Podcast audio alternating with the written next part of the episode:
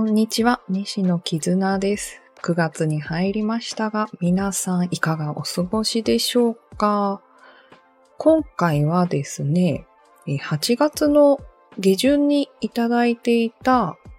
西野ラジオへのお便りがありまして、ありがたいことに、そのお便りに、えー、返事をする内容ということでお話ししていこうと思います。えー、ラジオネーム、二つ葉のクローバーさんです。ありがとうございます。えー、西野絆さん、こんばんは。いつもラジオ、なるほどな、そういう考え方があるのか、と、うんうんうなずきながら楽しく聞かせてもらっています。さて、今年の夏は猛暑日が続いていますね。私は暑さと低気圧のせいで色々億劫になってしまい、いざ行動に移そうと思ってもなかなか動けず、時間がかかっていたのですが、先日とあるネットの記事で5秒ルールというものを目にしました。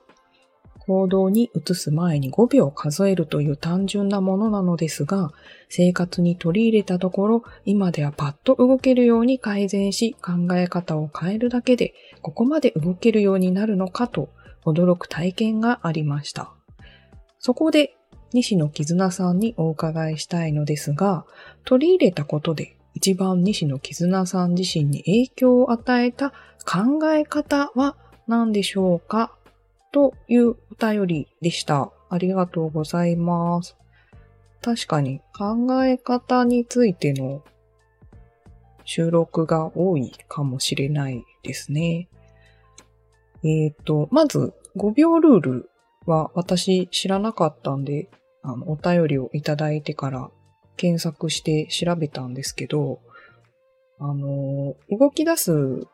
時になんやかんや考えるんじゃなくて、もうカウントを数えるっていう感じのものでしたね。もう5、4、3、2、1、5って感じの、はい、勢いをつけて行動に移すっていうのをするのには、すごい良さそうな考え方でしたね。実際、最近私も、あの、Google の ToDo アプリっていうのを使って、あの、Google カレンダーを愛用してるんですけど、Google カレンダーと Google の ToDo アプリが連携させることができるので、まあ、カレンダーにね、この日はこの ToDo をこなすっていうのも入れておいて、えー、その日のうちに ToDo をこなしていくっていうのをやってるんですけど、まあ、やっぱり一日のうちにこれを片付けようって思って意識しながら行動すると、いろいろ動けるようになりますね。頭の中でうやうやしているよりかは、え視覚化してみるとかね。えー、その、あの、 to do リストってね、タスク完了すると、線、なんで横線でこう、打ち消し線がね、入って、色が薄くなってね、カレンダーにその、タスク終わったみたいな感じで表示されるのが好きでタスク完了させたぞみたいなのも表示させたりね、してるんですけど、うんと、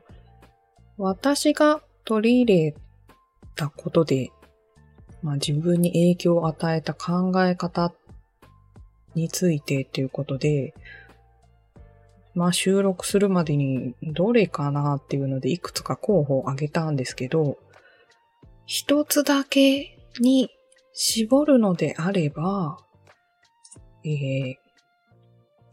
ストレングスファインダーという考え方がありまして、えー、何年か前にね、クリフトンストレングスっていう呼び方に変わったみたいなんですけれども、えー、書籍とかではね、ストレングスファインダーという名前で本が出ていたりするので、検索をしてみられるといいかもしれません。これは人の性格とか、えー、強みとかを34種類の資質ですね。34資質に、こう、分解というか分析というか、えー、する考え方になります。で、えー、質問を答えていくと、その34の資質が1位から34位まで、分析されて、あなたはこういう順位で出ましたよっていうのを出してくれるものですね。で、えー、34資質出すのは、ちょっとお金がね、必要になっちゃうんですけど、トップ5資質だったら、確か書籍に、えー、ついているコードか何かを使用すると出すことができますので、まあどっちにしてもお金は必要になってしまうんですけれども、こういうものがあるよっていうのを、えー、2018年だったかな、コーチングの勉強をしているときに、コーチ仲間の方が、えー、そのクリフトンストレングス、ストレングスファインダーの、えー、コーチの資格を持っている方だったので、教えていただいて、えー、この診断を受けたんですね。で、この診断を受けて何が良かったかっていうと、今まですごくぼんやりしていた自分の性質っていうものをラベリングして、わかりやすく視覚化してくれたところじゃないかなと思っています。で、例えば、えー、私の資質ですと、えー、特に個性に関わるのは34資質の中でも上位5資質だと言われていて、私の資質だと、第1位が内政っていう資質になります。2位は回復思考。3位は慎重さ。4位は戦略性。5位は学習欲。で、こんな風にね、あの、34位までずらーっと資質が並ぶんですけど、まあ私の場合は1位が内政なので、まあとにかく何事も考える人ですよと。えー、内観的で知的な議論が好きな人なんですよ。みたいなことをね、えー、示してくれるわけです。で、回復思考っていうのはちょっと言葉がわかりにくいかもしれないんですが、えー、問題がどこにあるのかみたいなのを探って解決するみたいなことが得意な人ですね。なので、えー、あとはそうですね。どんな問題も解決することが可能であるみたいなことを考える人ですね。あとは、まあ、慎重さはわかりやすいですよね。えー、意思決定や選択をする際に最新の注意を、えー、払いますとか、えー、戦略性っていうのは、えっ、と、なんだろう、例えば、これから先起こる可能性がある未来を何パターンにもこう分岐させて考える。まあ、将棋とか囲碁とかの、あの、なんて先を読むみたいな、そういう考え方をする人ですよ、みたいなところだったりとか、えー、5位は私学習欲なんですけど、まあ本当に何でも学習するのが好きで、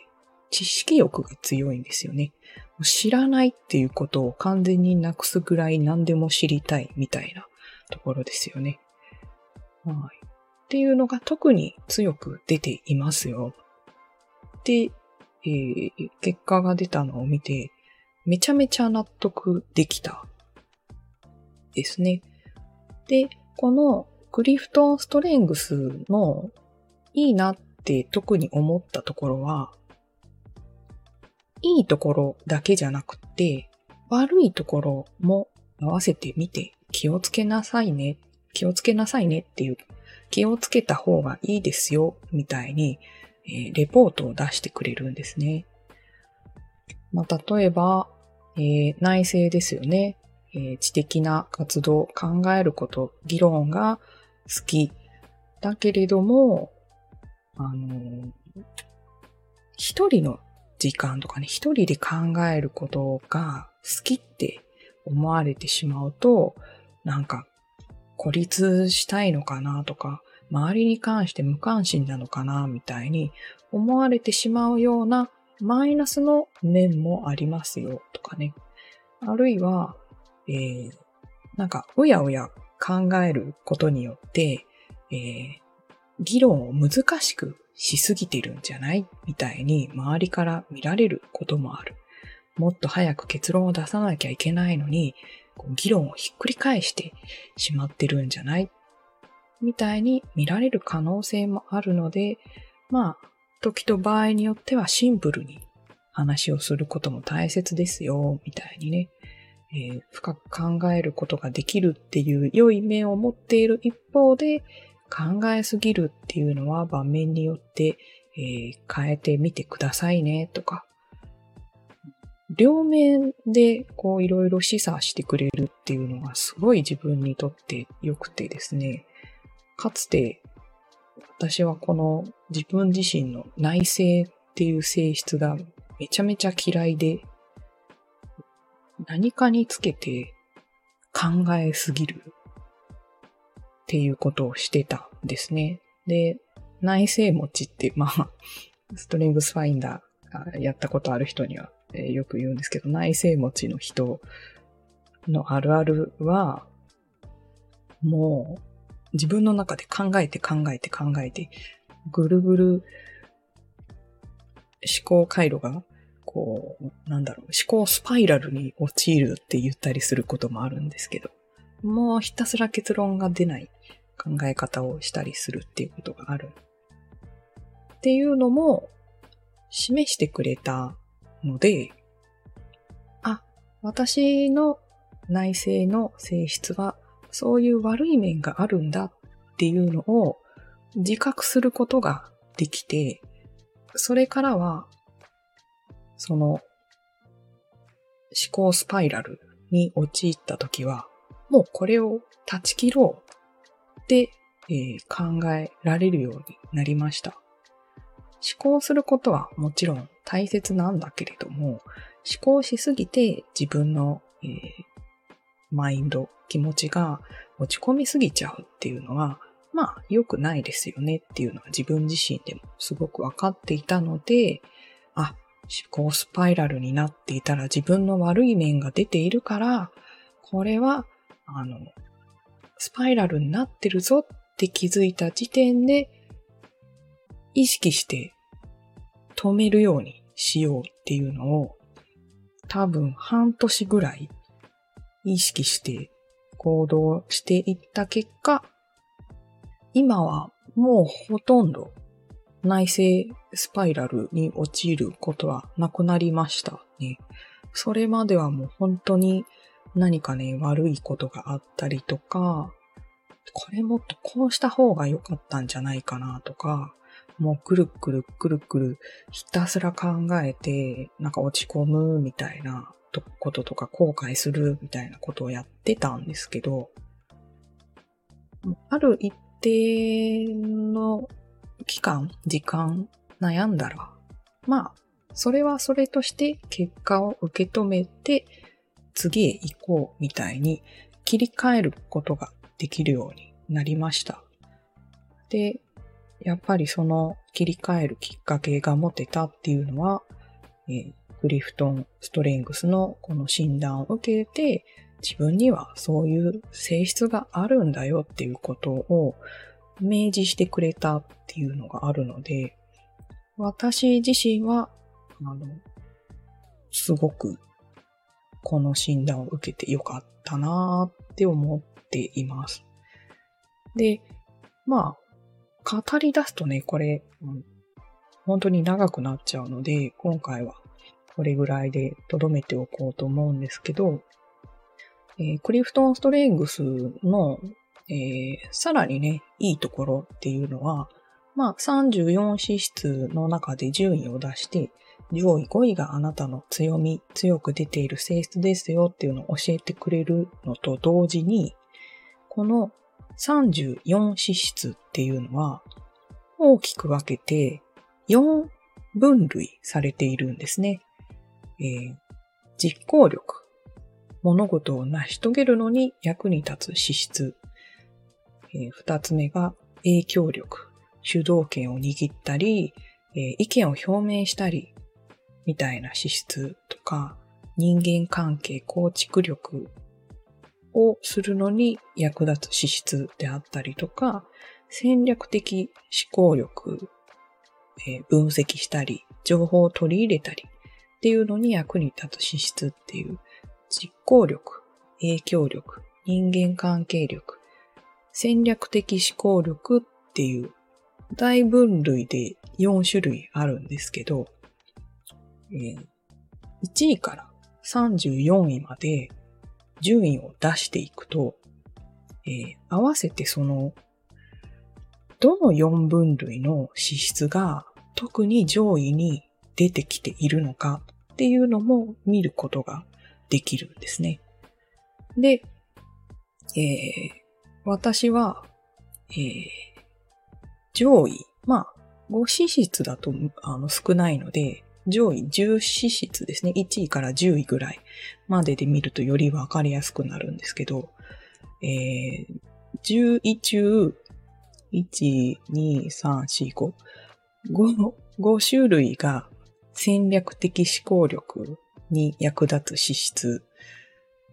でした。1、2、3、4、5、うん、5資質ですね。えー、内政と戦略性と学習欲と収集心っていうのもあります。あとは着想ですね。この5資質は戦略的思考力の分類になっていて、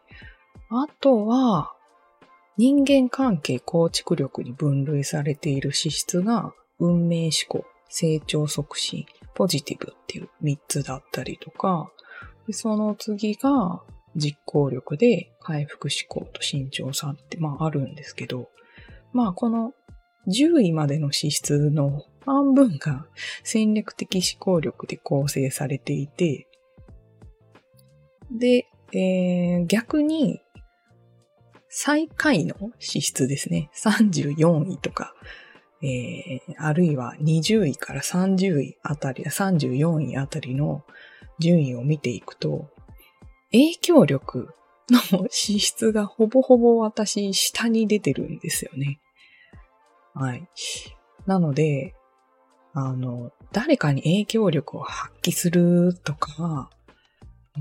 人に影響を与えるみたいなものとかっていうのは本当に自分は重視してなかったりとか、そういう資質を持ってないんだなっていうのも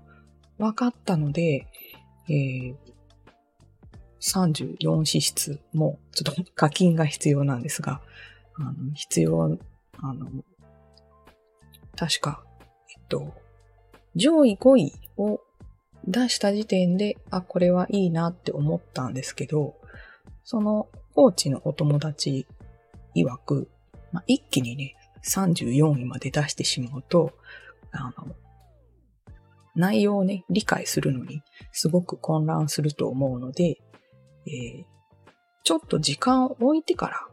上位5位の資質に向き合ってから34位まで出した方がいいよってアドバイスをいただいたので、私は確か、えー、上位5位を出してから、半年か1年後に、えー、34位までの資質をオープンにしました。で、えー、その時に、あ、もう影響力の資質は全部20位から下にしかないわ、ね、いうのが分かったりとか、あと影響力の次に、えー、下の方に固まっていたのが実行力ですね。物事を成し遂げるのに役立つ資質。これ少なくていいのかなっていう感じなんですけど、うん、まあ、その他で言うと、まあ、なので、戦略的思考人間関係構築力、実行力、影響力の順で私は強みが出ているので、何かをこう成し遂げるみたいなこと、広く誰かに世に影響を与えるとか、指令を出すみたいなことは多分向いてないし、自分も興味ないんだろうな、と、もう理解してますし、もうそういう動きとか働きはしないでおこうって思っています。苦手だから。やっても多分いい結果は生まれないからですね。っていうのが分かったので、あ、ちなみに、えー、何が30位以下だったかっていうと、あ、下から行こうかな。34位は競争性ですね。競争するっていう資質が最下位。で、えー、33位は原点思考。で、原点思考っていうのは過去とかね、原点にあるものに立ち返って考えるみたいな、えー、資質だったかなと思うんですけど、私確かにあんまり過去振り返らないんで 過去は過去であってもいいと思うんだけど、過去にあまり囚われてないっていう点では確かに原点思考は持ってないんだろうなと思いますね。で32位は指令性ですね。誰かにこう指令とか、え、命令を出したりとか何かを発信するみたいなのは多分持ってないですね。で31位は規律性。えー、自分の中にルールを持ったりとか、ルールを決めたりみたいなの、あの、大嫌いですね。はい。あの、ルール守れない人です で、30位は社交性ですね。これは今はもうちょっともしかしたら上位に行ってるかもしれないですけど、5年前ぐらいは、もう社交性あんまなかっただろうなと思いますし、今もそんなに強くは出ないと思いますね。で、もうちょっと言うと、29位は最上思考。これはもうベストを目指すみたいな考え方で、やるなら1位だとかね、よりもっと上を目指そうみたいな考え方ですが、これ私ないです。あの、ある程度できればいいや派の人なので、確かにない。で、28位が活発性なんですけど、多分エネルギーがないみたいなあれだったかな。自分の持ってない資質なんであんまりよく覚えてないですけど、活発性ないよとか、27位は達成欲がないと。26位がアレンジなんだけど、応用をあんまり聞かせて考えないみたいな感じなのかな。まあちょっとこれは、あの、わかんないです。とか、まあ、まあそんな感じなんですよね、やっぱり。持ってないものは持ってないなってやっぱり納得ができたので、そういう点で私はこのストレングスファインダーっていう考え方、めちゃめちゃ役に立ちました。なので、えっと、もし興味があるようであれば、えー、ストレングスファインダーの、えー、今はあれだ、クリフトンストレングスの、えー、資格を持っている方が、ブログとかね、えー、で、各資質の解説をされているので、えー、まずはね、1回1位から5位までを出してみるのがいいと思うんですけど、もし1位から5位まで結果を出したなら、ぜひそういう解説のブログだったりとか、えー、YouTube も今あるかな。そういうのをぜひ見てみてください。で、一番のおすすめは、やっぱり専門の考え方を身につけたえクリフトン・ストレングスのコーチの方にお会いしてえ、コーチの方と一緒に自分の資質についてよく振り返りを行うっていうことですね。日々の自分の行動と、え、出てきた順位、自分の持っている資質を照らし合わせて、え、自分の強みである面と弱みである面っていうのをよく理解していくっていうのが、えー、おすすめかなと思います。はい。ちょっと、あの、お金がかかることなので、難しいところもあるかなと思うのですが、えー、ご興味があれば、ぜひ、えー、調べてみてください。またはね、あの、直接、えー、お会いできる機会があったら、聞いていただいたら、その時にも伝えできることがあるかもしれません。はい。気がついたらすごい長時間喋っていましたけれども、